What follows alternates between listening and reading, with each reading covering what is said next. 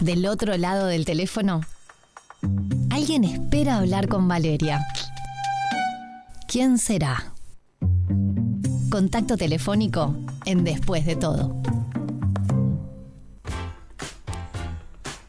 La cirugía es un tema bastante complejo. Vamos a tratar de ir acercándonos en el árbol a lo que respecta a la cirugía estética y ustedes si son nuevos, no lo sabían y hoy lo van a descubrir. Si son de los oyentes de siempre, sabrán que yo tengo a uno de cabecera, un cirujano plástico que sé que es de confianza, que sé que puede hablar desde una manera y un coloquial que todos podamos comprender, sin ser médicos ni especialistas, pero que por sobre todas las cosas puedo entregarme en sus manos y puedo decirles que con confianza lo hagan también, porque más allá de su especialidad, su moralidad y demás, los resultados valen la pena. Y muchas veces yo le vengo con burradas y le digo, a ver, Gustavo, desasname con esto, con lo otro, y lo tomo cual los más grandes sabrán de qué hablo, el libro gordo de Petete. Los más frescos es como mi Wikipedia en estos temas. Gustavo Mantrana, bienvenido. Buenas noches, Valeria, ¿cómo estás? Bien, feliz de tenerte nuevamente por aquí. Y yo a Gustavo, le cuento a los oyentes, le escribí hace unos días y le dije, Gustavo, tanto se habla de cómo nos preparamos para una intervención, para decidir, para simplemente decir, bueno, yo quiero hacerme tal o cual procedimiento. Después investigamos un montón, le consultamos al médico sobre todo lo que tenemos que saber para ese día de la cirugía y seguramente para los días del posoperatorio. Ahora, ¿qué pasa si vos te hiciste una intervención y el tiempo transcurre? Por ejemplo, doy uno de los tantos ejemplos, Gustavo nos dará otros. Te haces una cirugía de mamas, te pones implantes y vos decís, bueno, ya ando con las lolas divinas por la vida, pero pasan los años y esto hay que controlarlo o hay que cambiarlas, o pueden ocurrir cosas como el encapsulamiento, o otras por ahí que no tenemos en consideración cuando simplemente decimos, me quiero hacer esto. Di un ejemplo de muchos, ¿o no, Gustavo? Sí, sin duda que Muchas veces se piensa que someterse al procedimiento quirúrgico con fines estéticos va a tener un resultado para toda la vida y que después te olvidas por completo después de, operarte, ¿no? Realmente no es tan así. Eh, tuviste un ejemplo muy, muy típico que es la, cirugía de aumento de mamas con implantes. Nosotros siempre le decimos a los pacientes que cuando una paciente se hace un aumento de mamas con implantes se está casando para toda la vida con esos implantes. Mejor de los casos que no tenga ningún tipo de complicación, que la cirugía sea exitosa y la recuperación 20 puntos, al, a largo plazo hay que tener un control periódico, clínico e imaginológico para ver cómo está el estado de esos implantes, para ver que no estén rotos, que estén en buenas condiciones y poder ir perpetuando en el tiempo esta condición y ver si no requiere una nueva cirugía en el futuro para recambio de implantes o para alguna corrección, ¿no? Pero hay otros casos, como por ejemplo las cirugías de contorno abdominal, lipoesculturas, dermolipectomías, que cuando esas dos se combinan le llamamos lipoabdominoplastia. Ese tipo de cirugías puede ser que varíe si la paciente después de la cirugía al tiempo curso un embarazo o tuvo, tiene un aumento muy brusco de peso. Entonces eso este, puede llevar a cirugías adicionales, por ejemplo. ¿no? Eh, otro caso típico puede ser, por ejemplo, un lifting facial, cirugía de rejuvenecimiento facial, que el proceso de envejecimiento normal de va a seguir avanzando en el tiempo. Entonces tiene una vigencia en el tiempo porque transcurrido varios años, seguramente todos esos tejidos van a volver a ceder, van a volver a caer. Entonces, si quiere, puede someterse nuevamente a una intervención. Pero como vemos, las cirugías no son por única vez y para toda la vida el resultado se va a mantener. Gustavo, ¿la gente se preocupa por el después? Porque en, las charlas que yo puedo llegar a tener en, todos estos años y que he hablado mucho de temas estéticos, em, nadie charla sobre el posterior. Es más, hasta el posoperatorio a veces se lo saltean. Es como que la charla llega hasta el día de la intervención y después el mundo se terminó, ya estoy feliz y lo que pasa después como que no les importa demasiado. Esto ¿Es solo con quienes yo me contacto? ¿Te pasa con frecuencia? ¿Ha cambiado? Bueno, nosotros eh, siempre en la consulta médica, cuando estamos teniendo la entrevista y planeando toda la cirugía, hablamos de la valoración preoperatoria, hablamos de cómo es la cirugía, los riesgos de complicaciones, los beneficios que va a tener. También hablamos puntualmente de lo que son las consultas y los controles posoperatorios, además de los cuidados que debe tener el posoperatorio, ¿no? Nosotros dentro de este, los profesionales de plástica te diría que somos uno de los que tenemos el, número de consultas posoperatorias con mayor frecuencia de lo que hemos visto, ¿no? Eh, básicamente para la mayoría de las cirugías tenemos controles a las 72 horas, a la semana, después semanal hasta el mes, después mensual hasta los tres meses, después a los seis meses, después al año. Es decir, que tenemos muchos controles postoperatorios. Y dentro del consentimiento informado, les exigimos a nuestras pacientes que acudan regularmente a sus controles postoperatorios, porque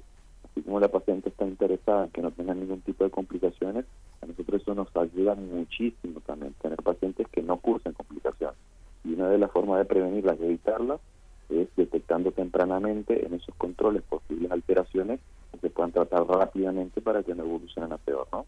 Bueno, ahí, ahí, me planteas lo que hacen Janet y vos en Rodium, pero la persona se interesa.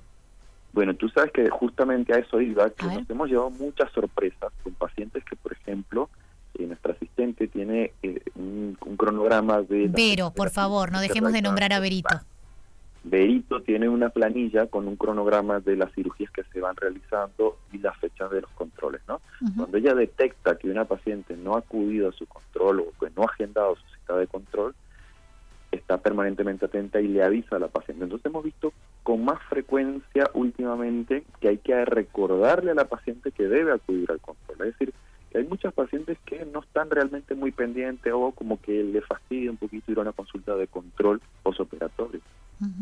Sabiendo la importancia que tiene eso, ¿no? Entonces a veces a nosotros nos sorprende bastante y dice, bueno, pero a ver, si yo me someto a una cirugía, yo soy el principal interesado en ver cómo está todo, cómo voy evolucionando. Sin duda. Eh, de, tener una, un contacto directo con mi cirujano, con mi cirujana, para saber cómo voy evolucionando y cómo voy a seguir en adelante. Y van a querer mandarte un videíto, hacer una videollamada y no ir hasta el consultorio. Pasa, pasa con pacientes que son del interior, por ejemplo. A veces facilitamos. Bueno, pero si es del interior está bien, le cuesta llegar, ¿no? está bien. Claro. Pero, pero bueno, pero sí nos llevamos a veces las sorpresas y hay que estar constantemente educando e informando sobre la importancia que tiene el seguimiento. Intuyo que obviamente que las variables son acorde al tipo de intervenciones que hagan. Vos decías recién, voy a decir a grosso modo para no ser tan técnica porque yo desconozco temas médicos, pero no es lo mismo este mm, un lifting facial, una cirugía de mamas, una abdominoplastia, una cirugía de nariz. Digo que mm, seguramente las variables son mayores. A ver, y desasname una cirugía de nariz no va a tener las mismas variables posoperatorias que una cirugía de mamas, un aumento de mamas, por ejemplo. Sin duda. Pero todas, todas llevan su control inmediato y una vez que das el alta, ¿cuáles son las que le podemos advertir a las personas que están del otro lado? Las que siempre van a tener que seguir controlando con los años. Las mamas las tengo claras, que es asegura. Sí, sin duda. A ver, eh, estrictamente no hay una fecha definida de cuándo se le otorga una alta definitiva a una paciente ah, que sometió una cirugía estética, ¿no? Pero nosotros, por ejemplo, en nuestros protocolos de, controles postoperatorios tenemos establecido que el alta médica final la otorgamos al año, siempre y cuando esté todo bien, que no haya cursado ninguna complicación, que esté todo en orden ya al año consideramos que la paciente queda completamente de alta, ¿no?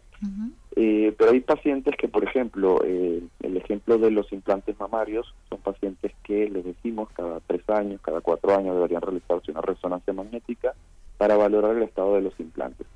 Siempre y cuando la paciente esté asintomática de ahí en adelante, no vea ninguna normalidad, que le explicamos previamente cuáles son las cosas que podría estar atentos si se presentan, enseguida consultar pero como que no es que se desliga completamente esa relación médico-paciente, pero sí también entendemos que no hay no hay una razón real como para prolongar indefinidamente controles postoperatorios, ¿no? Claro. El paciente quiere hacer su vida y de un momento sentir que ya pasó todo ese miedo de que pueda tener una complicación, sentir que está todo bien, que puede hacer su vida normal. Entonces, a veces también es bueno este, separar un poco o. Atente a todos, es importantísimo. Yo creo que ahí es donde, obviamente, un equipo como el que tienen este, Janet y Gustavo ahí en Rodium, con, con Berito, que para mí, este, aunque Janet y Gustavo me quieran menos, es mi preferida porque es la que nos soporta, es como el filtro, ¿no? Onda, en el acoso que querríamos nosotros este, caerle a Gustavo y a Janet, ella va, va haciendo cierto filtro y cuando llegamos a, la, a, a, las charlas con, con, los médicos nos tiene un poco más en calma, nos evacúa dudas. A veces uno sale y con toda la información, los nervios, las mil millones de preguntas, te queda algo en el tintero y le mandas un WhatsApp y Vero siempre te, te contesta. Pero yo creo que eh, siendo una persona que conoce a muchos por, por mi profesión, no solamente por una investigación personal y por la búsqueda de ciertas cirugías en mí en el pasado, em, ahí es donde importa mucho también el vínculo que uno termina creando con el cirujano, con la cirujana, ¿no? Porque la confianza de poder decir ese tirón de orejas que vos dirás, ¿no? Bueno, tiene que controlarse, bueno, pasó tanto tiempo. No es un servicio que hice tal cosa y se terminó, es nuestro cuerpo, es nuestro templo. Eh, ustedes generan ese vínculo en el que uno dice, bueno, a ver, cuánto tiempo pasó, qué hizo, cómo me controlo, me siento de tal o cual manera, que creo que te debe ocurrir que capaz que ya no se hacen la cirugía o pasan los años y luego tarde o temprano vuelven o te consultan aunque esté todo bien. Sin duda, y muchas veces es por otro motivo de consulta. Por ejemplo, una paciente que se haya sometido a una rinoplastia y posterior a eso cursó un embarazo, durante el proceso de embarazo tuvo una distensión muy grande de, del tejido mamario, la, toda la piel de la mama se estiró, las mamas cayeron, o el abdomen quedó con bastante laxitud. Entonces puede consultar por eh, deseos de mejorar eh, la condición física de las mamas o del abdomen, por ejemplo, ¿no? Entonces muchas veces el contacto sigue en el tiempo por otros motivos de consulta y no necesariamente por el original. Claro. Eh, o a veces la misma familia. A veces tenemos a, una paciente y a los meses este, consulta a la hija o la tía. Entonces eso también hace va, va siendo como una relación familiar con, con su médico tratante. Un vínculo. Un día vamos a hablar, si, si te prendes, Gustavo, a los mitos o realidades. Ah, con, gusto, eso me encanta. Porque, porque te, ahora que decías, por ejemplo, hay, hay grandes mitos a propósito de quienes usan prótesis mamarias y lo que tiene que ver con la lactancia, el embarazo. No lo vamos a responder ahora porque va a ser una de las tantas que se me ocurren a mí y otras millones que se te ocurrirán a vos y que en el cotidiano eh, te enfrentas cuando te hacen preguntas, sobre todo en esa primera evaluación y, entrevista que tienes con la gente. Eh, debe haber unas cuantas que hasta son de no creer y ustedes los médicos se, se quitan uno a uno los cabellos, ¿no? Tal cual, tal cual, sí. En, el día a día hay dentro de la sociedad montones de mitos relacionados a la cirugía plástica. Siempre ha estado muy estigmatizada y ha hecho que surjan cantidad de mitos populares que, que no nada se acercan a la realidad. Que siempre es bueno estar informando verazmente y desmentir esas cosas, ¿no? O por lo menos aclarar cuál es la realidad. Bien. Bueno, Gustavo, ha sido un placer como siempre. Para los que quedan con dudas y quieren saber más, CP Mantrana. Si quieren entrar a la cuenta de Instagram, CP Mantrana. Y si no, Rodium, que es R-H-O-D-I-U-M. Pero es tan difícil de escribir el Rodium que para mí tienen que entrar a Gustavo y ahí tienen enseguida la, la dirección de la clínica. Bueno, está Janet, por ejemplo, que es doctora Grundinger. Ninguno encontró una manera fácil. CP Mantrana es más sencillo, ¿verdad? Para la radio. Exactamente. Bueno, muchísimas gracias, Valeria. El placer de tenerte por acá y de que seas, eh, vamos a hacerte la versión más joven, nuestro Wikipedia de la medicina. Muchas gracias. Un abrazo. Quedamos en contacto para la próxima. Sí, sí, los mitos quedan pendientes. Bueno, muchos saludos a todos, que pasen muy buenas noches. La radio que está todo el día con vos, también en otoño con la mejor música. Otoño 2023 en Radio 0, 104.3 y 101.5.